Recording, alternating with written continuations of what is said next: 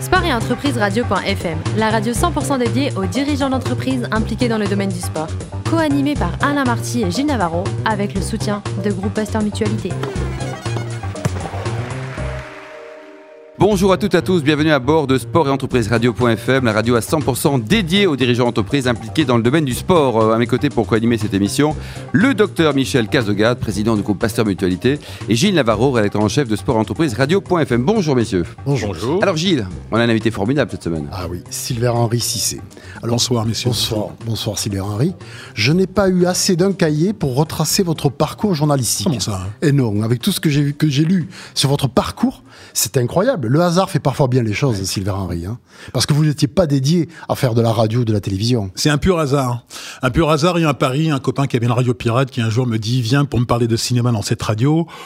Moi, j'adorais le cinéma, la radio. Je dis M'embête pas avec ça. Je perds le pari. Euh, J'arrive dans, dans son petit KGB qui lui servait en fait de, de studio. Je mets le casque sur les oreilles. Je parle dans le micro. Et là, il se passe quelque chose d'extraordinaire qu'on appelle un coup de foudre. Et à l'époque, vous étiez à la, à, à la fac. À l'époque, j'étais à la fac et j'ai décidé de continuer en radio associative. Et en 84, je lâche tout pour euh, pour me lancer dans ce métier. C'est en 84 que j'ai ma première fiche de salaire en tant qu'animateur de radio pour une radio qui s'appelait Radio Temps Libre et qui Quel était la radio Quel était le montant du salaire, Sylvain Henry Ah, à 10 Six- francs près. Hein, c'est, 600 euh, francs, je crois. 600, 600 francs. francs. C'était Ah oui, pas si mal quand même déjà pour un début. hein. Oui, ça fait, ça fait quoi 100 euros, même pas oui. Ouais, moins de 100 euros, Moins de de 100. 100 euros, on était à 90 euros, mais j'étais tellement content, j'étais tellement heureux. ouais. Alors ça, c'est la première expérience. Mais après, il y en aura d'autres. Expliquez-nous un peu le parcours. Mais après ça, il y a cette, euh, cette première expérience radiophonique, Radio Temps Libre. Ensuite, j'ai participé à la création du réseau Fun, euh, qui était créé par des dissidents d'énergie. Je vais partir à Montpellier pour rejoindre cette bande de, de fous furieux. Ensuite, les radios locales de, de Radio France, où... Euh... Avec pour embauche, une anecdote incroyable. Vous êtes reçu Ah, fou, oui. C'est que je quitte cette radio, je quitte cette radio, Radio Temps Libre, et je me dis, bon, avec un ami que j'ai retrouvé d'ailleurs par les réseaux sociaux, par Facebook, qui s'appelle Xavier Leca, qui était technicien, qu'on salue d'ailleurs. ouais. Euh, qu'on salue Xavier. Euh, je me retrouve dans un restaurant italien qui se trouve rue des Arts à Lille. Et là, je lui dis, euh, écoute, Xavier, j'en ai marre, je suis pas fait pour ce métier, j'arrive pas à percer, j'ai tenté, euh, j'arrête. Et là, il y a quelqu'un qui me tape sur l'épaule comme ça, qui me dit, bonjour, je suis euh, monsieur, euh, monsieur Paul Bass, je crois qu'il s'appelait Paul Bass, il me tend sa Paul carte. Bass, oui. Il me dit, euh, venez me voir demain. Et je regarde la carte, je dis, fun, c'est quoi ce truc-là Venez me voir.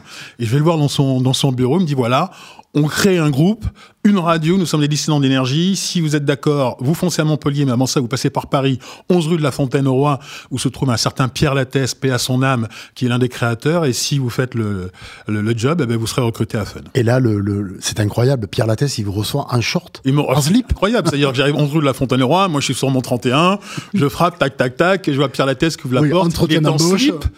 En slip et en, et en Marcel, il fumait une, des gitanes maïs. Je jette un petit coup d'œil au-dessus Il de son était quelle épaule. heure pour l'entretien quand Il même était à peu près 10 heures du matin. Ah oui. Ah, mais quand même, j'étais un peu craintif. Et je regarde au-dessus de son épaule et je vois une immense pièce en rotonde avec des vinyles partout, deux fauteuils et un perroquet. Mais un vrai perroquet, voilà, qui était là. Je me suis dit, mais où est-ce que je tombe Sylvain là, le Henry. perroquet, voilà. Et le type me reçoit, il, il m'interviewe, il m'interroge, et au bout de 20 minutes, une demi-heure, parce qu'à l'époque, on engageait des gens comme ça sur le coin d'une table, on faisait pas passer 15 entretiens. Il me dit, OK, c'est bon, tu me plais bien, va à Montpellier. Et je fonce à Montpellier pour retrouver donc les, les frères Péchadre, qui avaient une, une, euh, des magazines, en fait, de petites annonces, et c'est comme ça que commence l'aventure fun. Entre la radio et la télévision, quelle, quelle était la passerelle pour accéder à la télévision? Il y a eu les locales de Radio France, il y a eu France Inter, Radio France Internationale, où je présentais la, la matinale, qui est une expérience extraordinaire. Et, euh, La matinale, 5h, 7h, c'est ça? C'est non, alors là c'était 7h 9h de Paris mais c'était la matinale essentiellement sur l'Afrique avec le décalage horaire où là on était entre 5 et 7. Ah, c'est ça. Et, et, et un jour euh, quelqu'un euh, entend parler de moi et par un copain d'un copain, un jour je reçois un coup de fil en me disant il y a un certain Patrice Blanc-Francard qui veut te voir. Et là, mais tout à faire cessante, je suis allé le voir. Parce que pour moi, Patrice Blanc-Francard, c'est les enfants du rock. C'est euh, pour les gens de ma génération, c'est quelque chose d'extraordinaire. Et je me suis retrouvé un jour devant. euh, alors, pour tout vous dire, hein, moi, je rêvais que d'une chose, c'était travailler sur Arte, sur France Culture, mais on me propose Disney Channel. Mais j'avais mon idole en face de moi. Et donc, j'ai dit à Patrice, oui, je vais bien travailler. Et au bout d'un quart d'heure, il m'a dit, ok, je t'engage et je te prends. Parfait. Comment on arrive à Canal Plus par rapport à, à ce parcours-là? Vous voulez la vérité vraie? Oui, la vraie. véritable toujours. histoire. Toujours.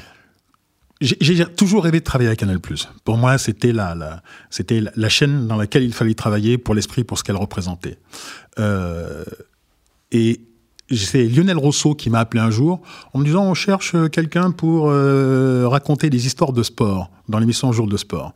Et à ce moment-là, j'avais deux propositions. On y arrive au sport, voilà. On n'en a pas parlé pour Deux l'instant, mais on y arrive. propositions. Nous sommes en 2006, Coupe du Monde. J'ai France 24 qui me propose à la création de France 24 d'être journaliste senior, très très bien payé, avec toutes les conditions. Et il y a Lionel Rousseau qui me dit J'ai qu'un contrat pour l'instant d'un mois renouvelable toutes les semaines. Chaque semaine, quoi. Chaque semaine pendant un mois. Après, pour la suite, une semaine, quoi. je sais pas.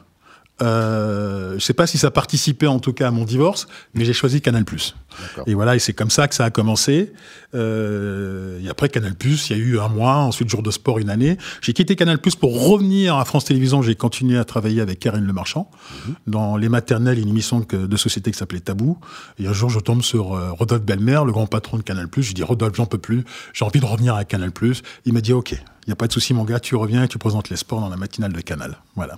Les sports avant ça, c'était quoi pour vous? C'était la pratique quand vous étiez jeune? C'était la pratique quand j'étais jeune. Mon premier sport, mon premier sport qui était le rugby dans le midi au Luc en Provence. Et ensuite, euh, ça a été une trahison pour le, le club de rugby parce que je suis passé au football. Ils m'en ont voulu pendant quelques années. C'est compliqué, Michel Cazogade, quand même, de passer du foot et du rugby, non? Je sais pas, le, le ballon, il y a un ballon, certes, mais c'est pas le même, quand Pas le même. même rebond, en tout cas. Ouais, c'est pas le même rebond, quoi. Mais, mais vous le dites exactement, ça a été très compliqué dans mon petit village de 3000 habitants de passer du foot au rugby. Avec une anecdote formidable. Comment vous saviez si vous jouiez les Oh, mais ça, c'était à l'époque.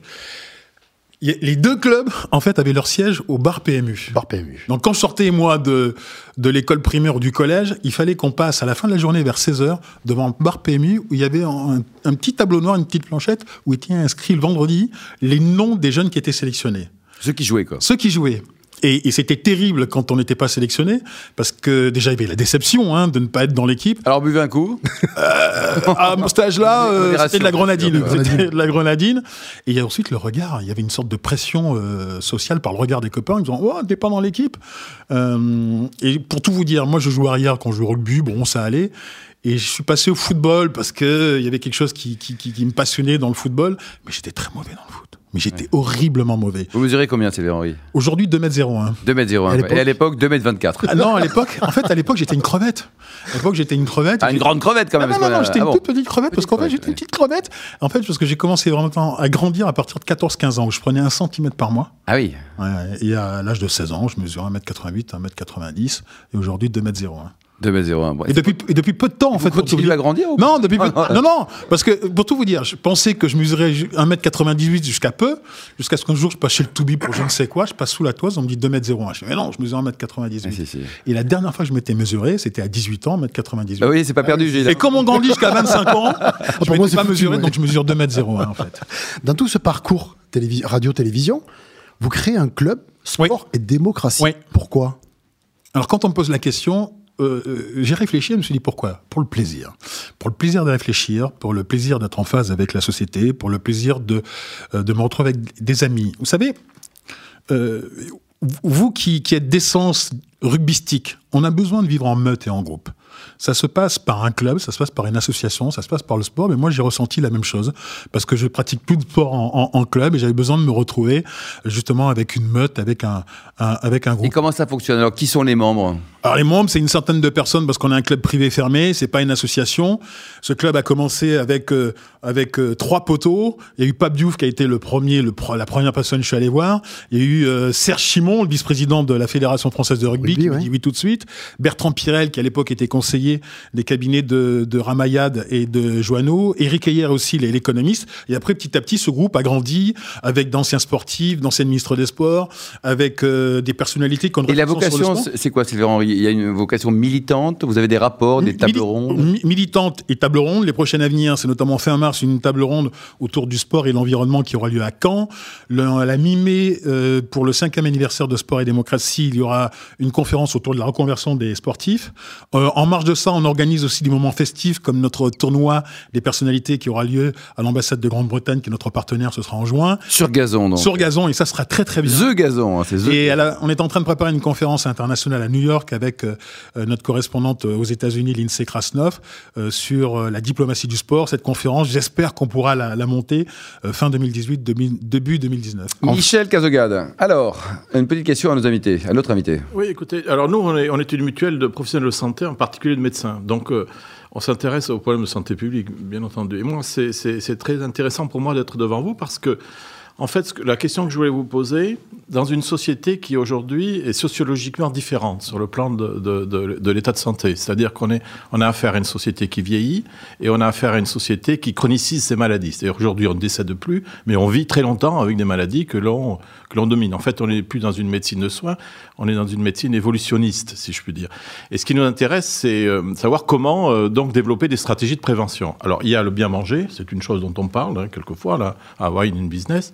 Il y a l'activité physique, il y a sans doute le travail, comme le dit euh, Nicolas Bouzeau, euh, il dit pas le travail c'est la santé, mais il dit euh, le travail est l'avenir de l'homme. Sujet dont on parlera avec des startups peut-être. Mais ce qui m'intéresse, c'est de savoir comment finalement, vous qui êtes une personnalité des médias, et vous avez un rôle à jouer important à ce niveau-là, vous allez valoriser le fait que nous allons bénéficier des Jeux Olympiques en, 2024. Est-ce que le fait qu'il y ait ces Jeux Olympiques sera une promotion de l'activité physique et que vous, est-ce que vous porterez ce message? Alors moi, je, je, veux bien porter ce message, et on l'a déjà fait, nos sport et démocratie, on l'a fait tout au début. Avec cette fameuse conférence en janvier 2014 euh, au ministère de l'économie, où on a euh, notamment euh, proposé une charte pour une, euh, la pratique de l'activité physique et pour que les kinés de France conseillent l'activité physique. Cette charte a été signée par euh, l'association des kinés de France pour qu'ils prescrivent l'activité physique à leurs patients. Et ça a été suivi des faits puisque les, les gamins ont toujours une heure ou 0, 0 heure 30 minutes de sport par euh, semaine à l'école. Ils n'ont pas beaucoup de, de, sport à l'école. Mais, mais je, je crois qu'en France, on fait fausse route. On fait France Route, pourquoi? Parce qu'on associe le sport professionnel au sport loisir, au sport amateur. Et je crois qu'il y a un moment, il faut tracer une ligne, mais nette et franche, entre le sport de haut niveau, le sport professionnel et le reste.